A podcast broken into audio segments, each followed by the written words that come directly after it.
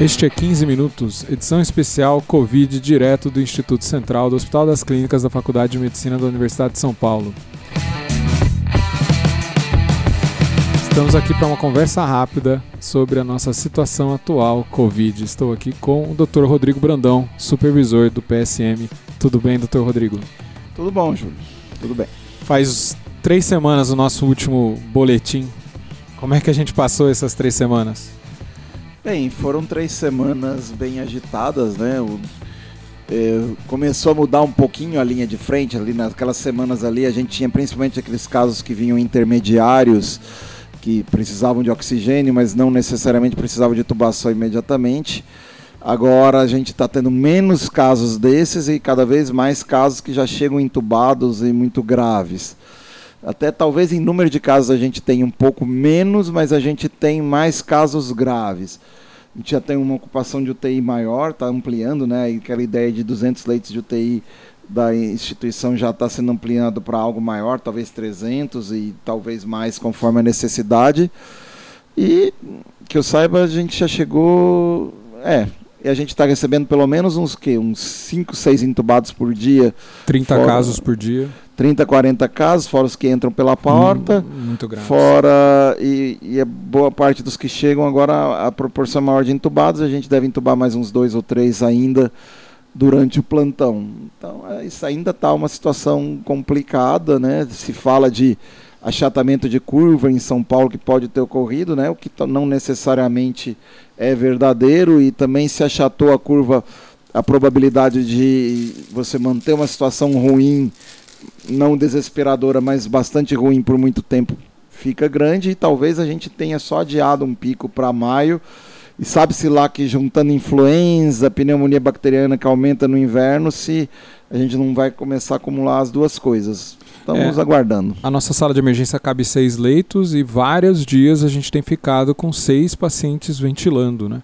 Nessa sala. É, foi raro eu não ver os, todos os pacientes que estão lá entubados. Eu não me lembro desse dia. Aliás, agora, de manhã tinha um não entubado, se eu não me engano. Agora, né, ficou paciente na ambulância por uns 20 minutos até arrumar local para colocar o sétimo paciente entubado. Tivemos que levar direto para a nossa eh, UTI dentro do pronto-socorro. E normalmente os pacientes que vão para lá já estão internados, mas isso aí já foi direto para lá e depois a, a gente internou. Mais de uma vez, né? Mais de uma vez. Eu tive um episódio com quatro pacientes chegando, três ambulâncias, mais o time de resposta rápida trazendo pacientes graves simultaneamente para a sala de emergência. E, fora o seu paciente que estubou na. na é, no, é, exatamente esse dia. estubou na ambulância e você teve que entubar com o vídeo laringo. Foi o vídeo laringo? Usei o vídeo laringo. Usou o vídeo É, acho que foi a estreia do vídeo Laringo, né? Não, tem usado mais. Já tinha usado outra vez, tá bom. Mas eu ainda não usei esse vídeo Laringo. E diz que tem dois, né? Não sei, o outro tá não sei, eu acho. Então tá bom. É, mas a gente teve algumas coisas, é, acho que chamaram a atenção. Acho que teve um dia que você comentou que um dia a gente o, o, o, intubou um paciente e na semana seguinte a esposa dele, alguma coisa assim. Houve, houve sim, né? Foi até o, o, o caso lá do, do, do paciente que, que a, o face shield ficou embaçado, teve que tirar o face shield para entubar. Foi o Haroldo que entubou, por um acaso afastou-se. Que está ali, afastado. Mas, talvez seja aquele dia, espero que não, né? Mas tá bem, tá bem, tá muito bem, herói. Eu vou trazer aqui umas perguntas que a gente recebeu por e-mail, a Guilherme Oliveira. É, um tema interessante em relação ao atendimento de pacientes suspeitos de Covid seria demonstrar é, bom, como nós estamos preparados. Como nós estamos preparados, teve um preparo gigantesco para transformar esse instituto num instituto covidário. Né? Todos os pacientes não Covid foram é, remanejados ou tiveram alta para os outros institutos do complexo HC. E basicamente a gente só, só está atendendo todas as enfermarias, todo o pronto-socorro, toda a UTI só está atendendo o caso Covid. A gente tem os casos Covid Plus, né? Ontem um paciente que tinha Covid, tinha AVC e veio para cá. Outro que teve Covid descerebrou ontem lá na, na, na, unidade intermediária. Tivemos que levar para ser entubado. Na outra ali era um, um acidente vascular cerebral de, de cerebral média maligno. E, cerebralmente maligna. E tinha, tivemos também algumas insuficiências cardíacas que tem Covid também. Então a gente está manejando trauma com Covid. Então a gente tem uma certa uh, variedade aqui nos nossos pacientes. Como se preparou? Você tem que separar um, um local no seu hospital para esse paciente. O Einstein separa um bloco, por exemplo, nós separamos um instituto, e se você não tiver condição de fazer separação disso, no mínimo uma área no pronto-socorro que seja só para esse paciente. E daí você vai ter que ter, dentro dessa área, de preferência, dividir em três níveis, numa, num nível leve, de pacientes que você rapidamente dá alta, do nível intermediário e do nível de pacientes que precisam de recursos de terapia intensiva, uma sala de emergência com uma unidade de UTI dentro de pronto-socorro paralela, que já é algo que é recomendado você ter em pronto-socorros. Pronto-socorros funcionam melhor quando eles têm uma, uma, alguma unidade de observação, como se fosse UTI e outras unidades de observação intermediária. Isso a gente tem, na verdade, nós temos uma área de consultório para caso leve, a gente tem uma área de, de, de, de sala de emergência, os seis leitos, a gente tem a área para intermediário de receber os casos que vêm de fora já usando o A2 e o AB, aquele caso que a gente já estabilizou e vai para lá. E a UCI, que é uma área de, de, de pacientes ali de terapia intensiva até ter vaga na terapia intensiva. E a gente ainda tem duas salas que a gente separou para aquele paciente que entrou errado e não é Covid, e a gente põe na área que a gente chama não contaminada. A gente espera que não seja contaminada, a gente tem bastante esperança.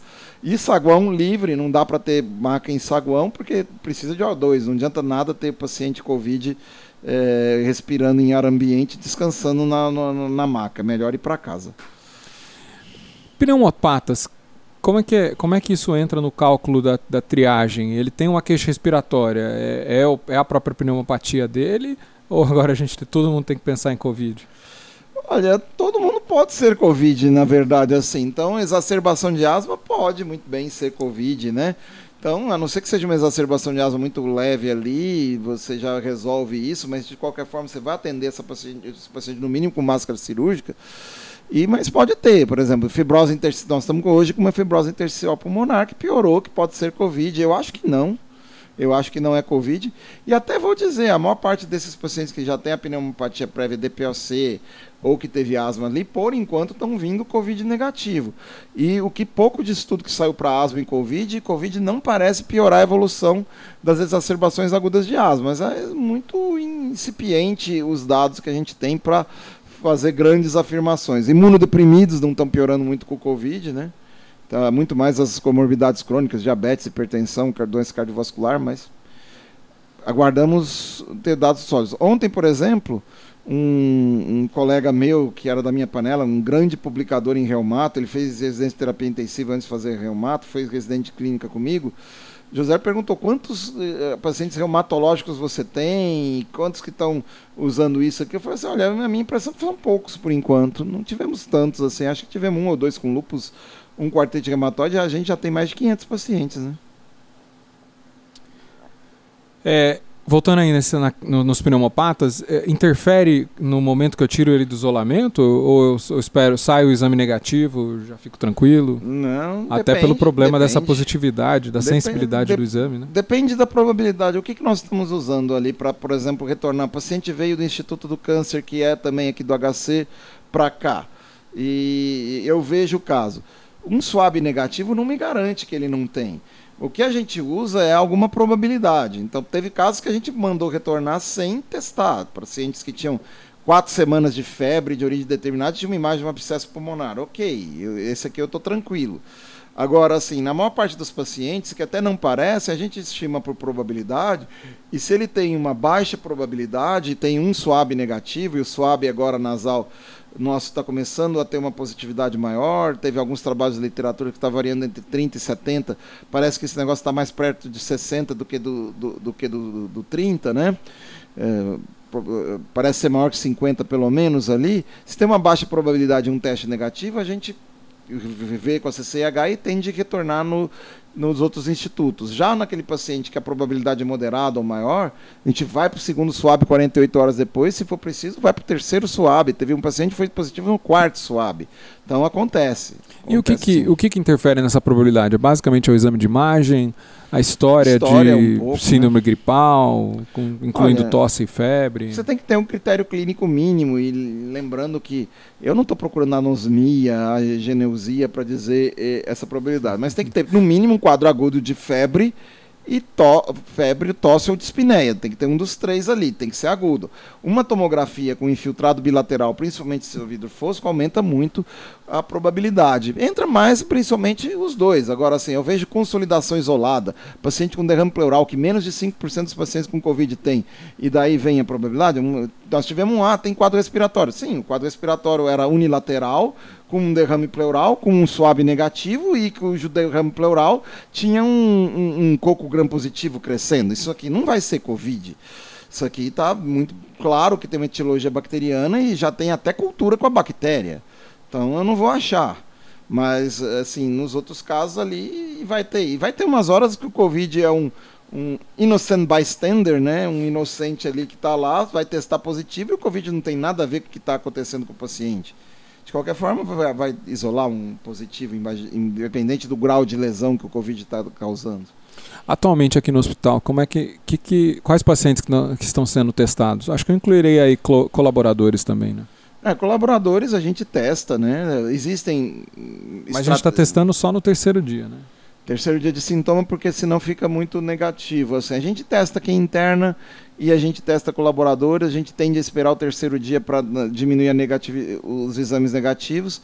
Depois do terceiro dia melhora a performance, depois do décimo cai, né? Acho que entre o quinto e o oitavo, nono dia é um momento ideal para você testar o paciente. Agora, internado a gente sempre testa tem a, a, tendência lá que todos os transplantados testar, mas às vezes o paciente está muito óleo sintomático, às vezes é melhor você testar isso no ambulatório, mas ainda está em discussão de fluxo dentro da instituição. E os pacientes são basicamente os que internam, né? Sim. É, quem a gente de preferência depois do quinto dia, é isso que a gente tem? Olha, se você tem mais de três dias, a três gente dias. testa no começo. Uh, o ideal é que tivesse mais de cinco, e a maior parte de quem a gente interna tem mais de cinco que daí já tem uma positividade maior. Mas assim, se não você repete em 48 horas no quinto dia, eventualmente, se a probabilidade ainda é muito alta, você repete mais uma vez. E a gente tem uma, um contingente de pacientes que estão vindo negativo nesse primeiro exame e a gente continua repetindo. Sim, história sim, muito típica, sim, exame muito típico. Sim, é, repete sim. E aí repete invasivo, né? Se ele estiver entubado. Se tiver entubado, sim. Se tiver entubado, a gente faz aspirado traqueal, traqueal ou lavado broncoalveolar está tentando se evitar, né? Porque de ser um procedimento de muito potencial de transmissão, né? Aerosoliza bastante. Mas aspirado traqueal a gente tem feito. Agora estou vendo, por exemplo, o SWAB no o, o, o Covid no SCAR, a pesquisa no SCAR. SCAR não era um exame clássico e também é um procedimento que gera aerosol, mas também foi colhido num paciente que estava num quarto de pressão negativa. Então, ok, menos, menos mal. É, Estamos tendo algum gargalo? Olha, se eu fosse na montagem, dizer qual era o meu... montagem de equipes de UTI, talvez? Talvez eu, o que eu creio que seja o maior gargalo hoje, na montagem de equipes está tendo, sim, né?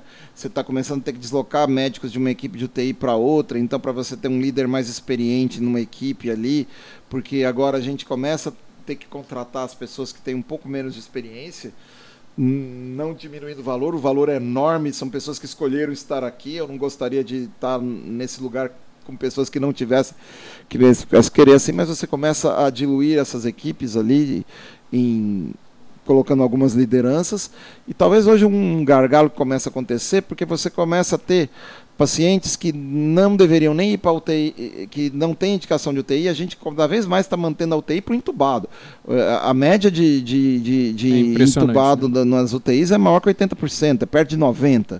Então, assim, Entubado, assim, para que, que eu vou mandar esse paciente que não está no tubo e eu não acho que vai para o tubo nas próximas horas para UTI se eu tenho um monte de entubados que vai chegar? Mas aí eu tenho um paciente que está usando 5, 6 litros de O2 e mantém uma saturação de 93, que a enfermaria fica receosa de levar. E daí, assim, precisa criar a SEMI, mas a SEMI, o que, que é uma SEMI? E se tiver que entubar na SEMI? E a gente ainda não definiu muito bem uma semi-intensiva. Eu falei assim, daqui a pouco a semi-intensiva está virando PS. Porque vários pacientes que já estavam aqui há 24 horas ali, mas tudo bem, estava usando 93% é, com 5 litros de O2 ali. Mas eu falo assim, olha, alguma hora a gente tem que tomar uma decisão, não dá para ficar no PS para sempre. E, e, assim, a gente tem que saber que nós estamos numa circunstância que a gente vai mandar para UTI, uns 20, 30% desses pacientes que a gente vai mandar, desculpa, vai mandar para enfermaria, vai entubar 20 a 30% do que a gente mandar para enfermaria vai entubar. Todo mundo vai sair da zona do conforto. Vai acontecer de intubação na, na enfermaria, sim, não vai ter jeito e é assim que a gente lida. A gente vai dar alta para alguns pacientes que a gente tem convicção de que provavelmente vai voltar em dois, três dias em situação pior que precisa internar.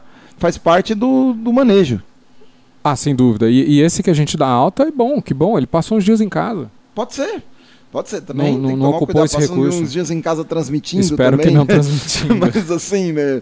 Mas volta ali. Assim, se a gente acha que a condição social de retornar ao hospital é muito ruim e acha que probabilisticamente esse paciente pode se tornar grave, a gente deixa. Mas se a gente acha que tem uma condição, orientação e re... meios de retornar pro, pro, pro sistema de saúde ali, assim a gente corre até certo ponto o risco de, de deixar ele dois, três dias em casa, pede para observar qualquer sintoma e, e retornar. A gente teve alguns retornos, sei lá, uns três, quatro pacientes que retornaram e a gente teve que internar.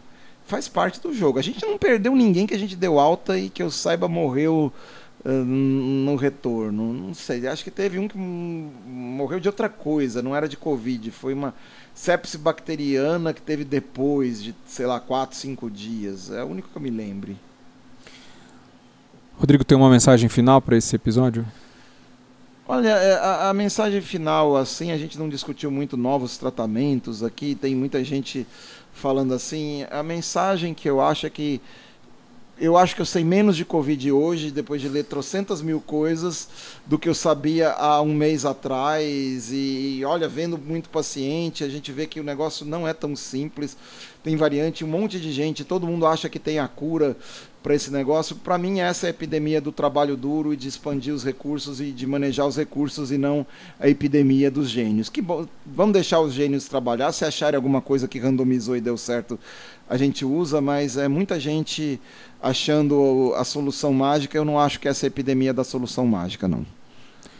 Pessoal, é, chegou, tá chegando aí para vocês, para quem já comprou, para quem quer e, e para quem quer conhecer, o 14 quarta edição do livro de medicina de emergência abordagem prática. Rodrigo, fala um pouco aí da nova edição. Olha, eu fiquei bem bastante satisfeito com a nova edição. Teve, é, teve vários novos algoritmos, várias novas é, tabelas ali, a gente aumentou texto, aumentou capítulo ali. Nós tive, tivemos ali um pequeno problema, assim, como as gráficas estavam fechando, a gente não conseguiu dar a última revisão, então houve pequenos problemas, mas que a gente já vai ajustar.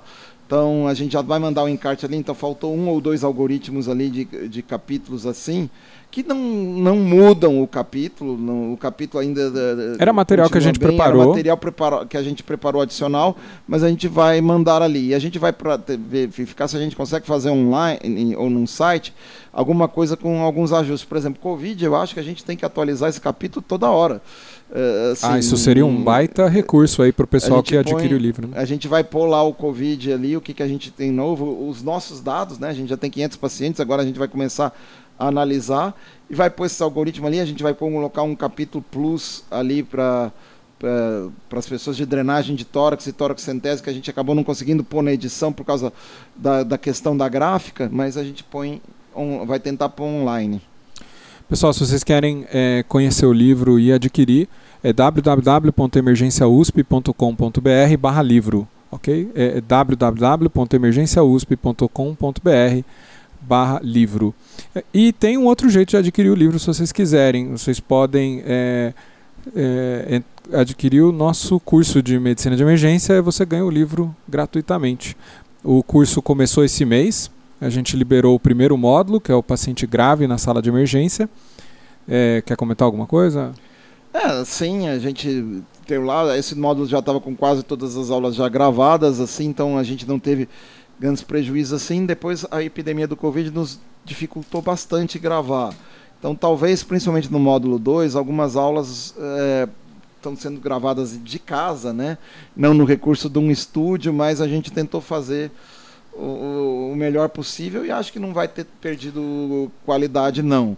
A e, qualidade das aulas vão, vão ser a mesma, o conteúdo é, vai ser, vai ser o, o mesmo. O conteúdo né? é o mesmo. Às vezes, talvez a, o som não fique a mesma coisa e às vezes a, a, a interação de, né, do, da imagem da, do, do, do, professor e do, e do slide não fique tão perfeita, mas a gente vai tentar ajustar isso o máximo possível e tentar melhorar se for o caso. Também foi liberado mais já quatro casos clínicos ali, não sei se está online.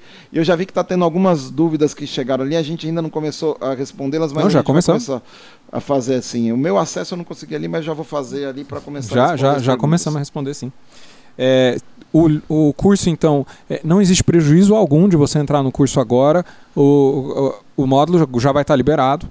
Tá? É, e você vai continuar recebendo os próximos módulos na medida que eles forem é, é, disponibilizados na plataforma.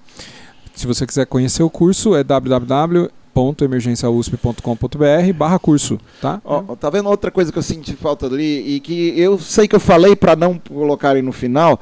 Nós tínhamos uma imagem linda de uma dissecção de aorta de ultrassom lá que o Fernando pôs e que né, por conta da edição ali não, não, deu tempo de pôr ali, mas eu quero pôr no e-book online e, e, e talvez mandar um encarte ali era, de, era necessário, até porque a gente não faz diagnóstico de dissecção por ultra eco point of care, raríssimo a gente fazer isso. Mas era uma imagem que a gente tinha da nossa prática clínica e que eu, achar, que eu achei importante, ficou fora, mas a gente vai colocar né, online, vai tentar mandar isso para o ou tentar deixar num site aqui para vocês terem essa oportunidade. Não faz grande diferença, mas é no mínimo interessante. É isso aí. Muito obrigado, Rodrigo. Obrigado a você. É, se você gosta do nosso podcast, por favor, nos avalie onde você nos escuta, seja no iTunes, Spotify, Stitcher ou outro. Mande feedback para 15minutos.emergência.gmail.com. Agora a gente está lendo esse e-mail. Siga-nos nas redes sociais. Dr. Rodrigo Brandão está no Instagram, rodneto. Você pode tam, é, também me encontrar no Instagram, doutor.juliomarchini. Muito obrigado e até a próxima.